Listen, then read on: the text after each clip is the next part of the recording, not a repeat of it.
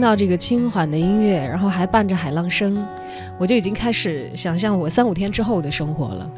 我也想象到了我三五天之后的生活。大家工作了。大家好，这里是正在为您直播的文艺大家谈，我是主持人小昭。我是即将看着小昭去休假，但还要坚守工作岗位的 小东。看出了两种情绪的落差了啊！你都快飞起来了。哎，那当然了，还有明天一天班嘛，所以今天和明天上的都比较打鸡血，不像你要面对一个刚刚开始的周一啊。周三你就不来了是吗？就两天了哈。对啊，就会换一个搭档，但是你不会是一个人在这里。当时上我记得上周五的时候，小赵发了一个这个工作工作微信，说那个下周的主持人的安排已经在表中了，未来两周，我特别充满期待。我说，哎呀，那就是十天呀！一看十个销路，好像也没有什么新鲜感。也是大家非常熟悉的主持人啊，并没有能够得到特别大的锻炼。我得去一趟充满艺术气息的地方呀！咱们是文艺大家谈的节目主持人。哦，那是要去一趟欧洲啊！欧洲都挺有艺术气息的。你是哪个时期的有艺术的？你像意大利就文艺复兴，你再往后可能就是巴洛克到德国呀，呃，到法国那就是。更浪漫主义。说这三个地方我都要都去啊！当然了，这个 意大利作为这个文艺复兴的发祥地，嗯，它是先去意大利是吗？按照时间顺序吗？最后去啊？你是反着来是吧？就为什么呢？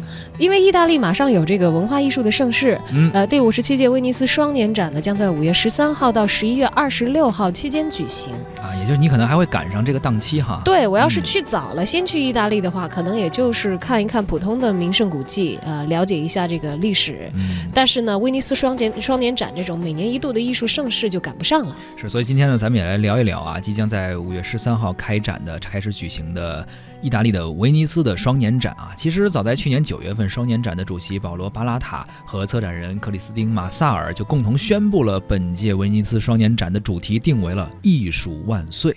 第五十七届威尼斯双年展的策展人表示：“艺术万岁”这个主题呢，是恰到好处地反映了艺术家在当代艺术框架下所扮演的角色和承担的责任。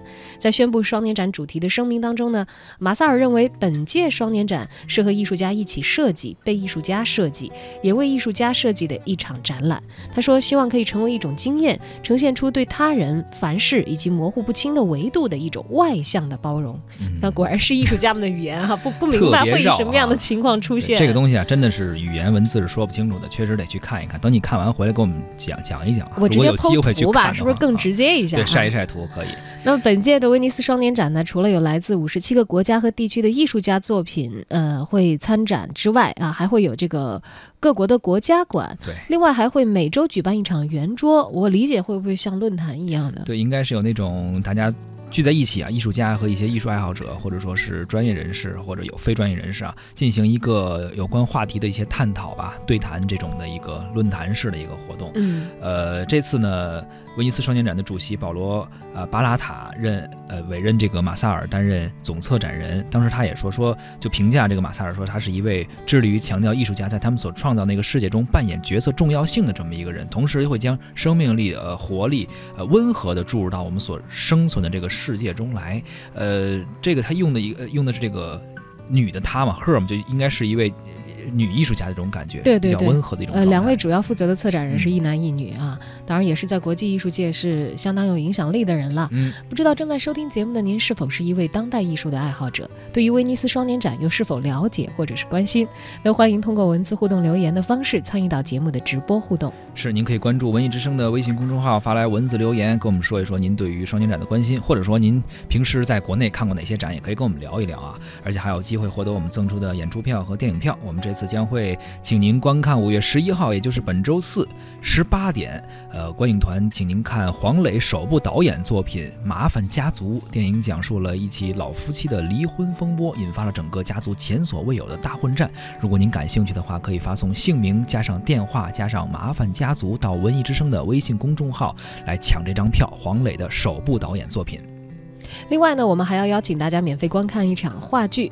五月十九号星期五晚上七点半，在朝阳九剧场，由大圣工作室出品的爆笑都市爱情话剧《你是我的魂斗罗》。该剧讲述青年情侣小罗和贝尔因为遭遇意外生死相隔，上演了一出都市小人物版的人鬼情未了。如果您想免费观看这部话剧的话，现在就可以发送您的姓名加上电话号码加上《你是我的魂斗罗》到文艺之声的微信公众号参与抢票。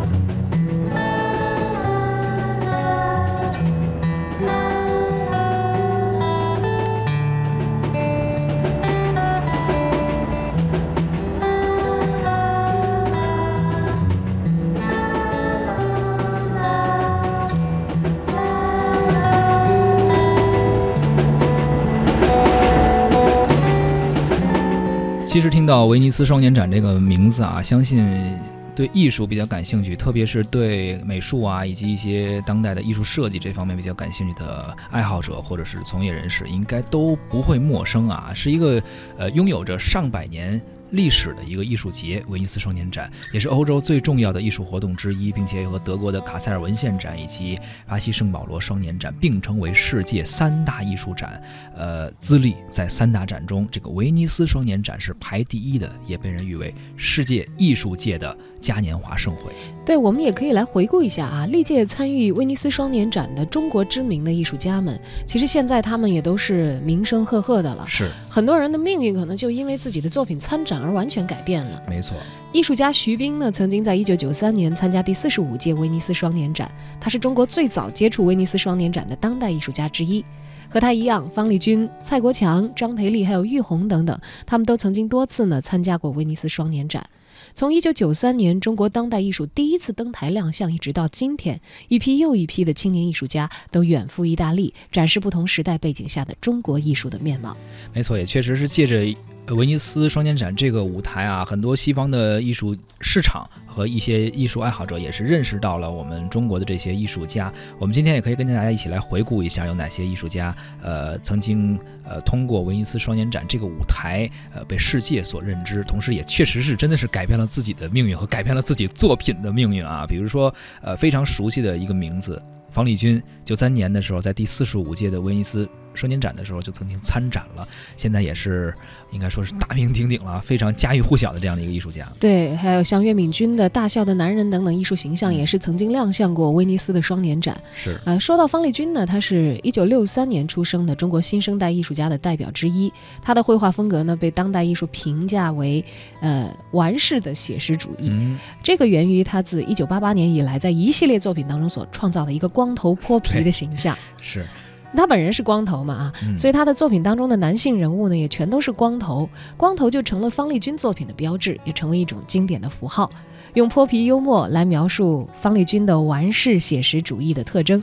兼有玩笑、痞气和放浪，无所谓，看透一切的意味在其中。通过这个名字的这种介绍啊，包括他这个造型和这个形象的介绍，能够感受到这个形象是怎样的一个状态啊。还有包括一九九五年四十六届威尼斯双年展的一位中国的参展艺术家张小刚，当时《血缘大家庭》这个系列也是九四年代表当时中国亮相西方重大国际大展中，其中也包括了圣保罗双年展以及威尼斯的双年展。艺术家以老照片为蓝本。记录了一代中国人对过去历史创伤的记忆。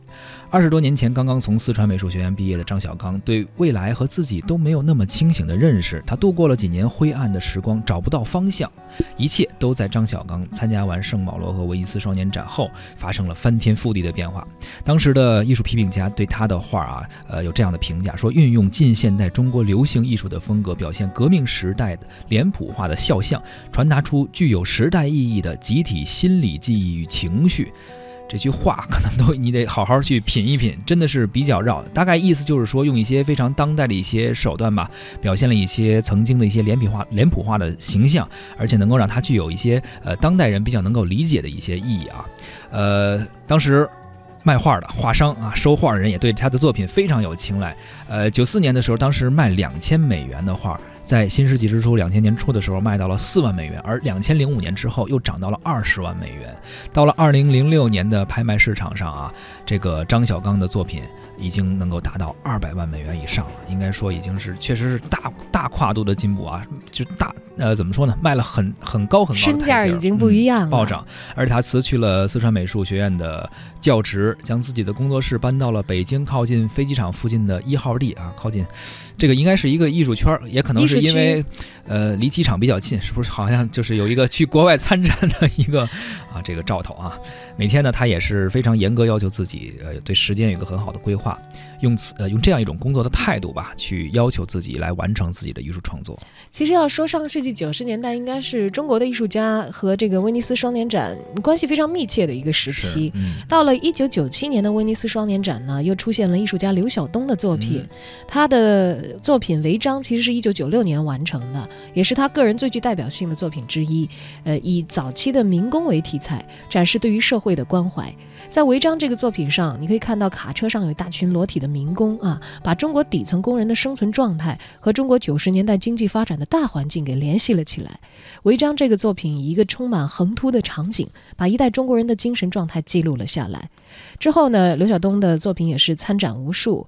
呃，除了我们刚才提到的九七年的威尼斯双年展，在一九九八年还参加了英国的代表人民群展等等。是到了九九年的时候，第四十八届的威尼斯双年展啊，有一位参展艺术家蔡国强，也是很多人非常熟悉的。当时他的作品叫《威尼斯收租院》，福建祖籍呃旅美艺术家蔡国强的作品。威尼斯收租院在意大利四十八届威尼斯的艺术双年展上获得了呃国际大奖啊，为中国艺术赢得了世界大展中的第一个最高奖项。这也是继法国戛纳电影节之后，中国艺术家又一次获得国际的最高荣誉。其实说到这些名字，大家其实都不陌生。如果您感兴趣看一看作品的话，现在我们通过网络啊搜索他的名字、关键词，都可以看到当时展览的一些情况以及作品的图片。对，尤其像蔡国强，就后来大家就更熟悉了。二零零八年的时候的烟。火设计总设计师就是他啊，他也是一个非常积极的参与艺术活动，又是高产的一个艺术家。没错，就是这个从八九年到九八年这十年的时间，他应该在国际上参加了这种呃重要的展览嘛，群展达到了五十多次，平均每年五次以上，也就是说大概每两个月吧，就应该会。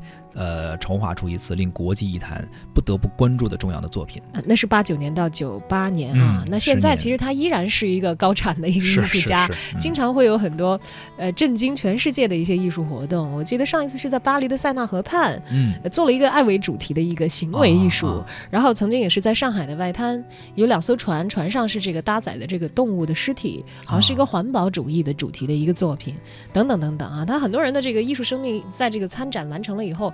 其实跨越到另外一个高度，而且还继续的鲜活。是，但是要注意的是呢，嗯，就我们刚才讲的这些人，他们成名是在威尼斯双年展，那是因为他们其实都跨入了威尼斯双年展的主题展这个门槛很高的。这三个字非常重要，就是主题展，或者应该叫，我不知道是不是类似于电影的这个电影节的主竞赛单元，就是说比较重要的，大家非常关注的。它对它是核心的这个展核心的这个展览，呃，为什么要强调这个概念呢？因为除了主题展之外，威尼斯双年展还有国家馆和平行展这些部分。国家馆的展就应该应该比较好理解了，就是每个国家都有自己的国家馆嘛，可能有一些展示你自己的国家的艺术啊、文化的这样的一个呃窗口。嗯，而平行展又是怎么回事呢？因为威尼斯双年展是全球瞩目的艺术盛事，能在这个平台上向世界展示自己，对全球很多的画廊主、艺术家、基金会和艺术机构来说都是非常重要的一件事。因此，即便没有能够入选主题展或者国家馆，在威尼斯在双年展期间举办一个同期的展览，啊，不论是这。个官方盖章的合作项目啊，还是一个完全独立的。我就是在，呃，同一时间、同一个地点，威尼斯，只不过我换一个场馆而已。搭上威尼斯双年展这个名头，嗯，这都是一种非常流行的做法。而这些展览呢？普遍被称为了平行展，平行展就跟它这个核心展同时的平行举行的是吧？不过组织一场这样的展览也不便宜啊。据了解，一个简单的展览大概就要花二十万欧元，如果是在相对热闹的繁华地段的话，也许会达到五十万欧元的成本哦。所以说，这个平行展和主题展不是一回事儿。主题展是核心竞赛的核呃核心展览的单元，而这个平行展是要花一些重金呃进行的这么一个展览。具体怎么回事呢？我们也请到了文艺大家谈的特约评论员。胡克飞，听听他来介绍一下。最近啊，一场着火的事儿吸引起我的注意，是啥着了呢？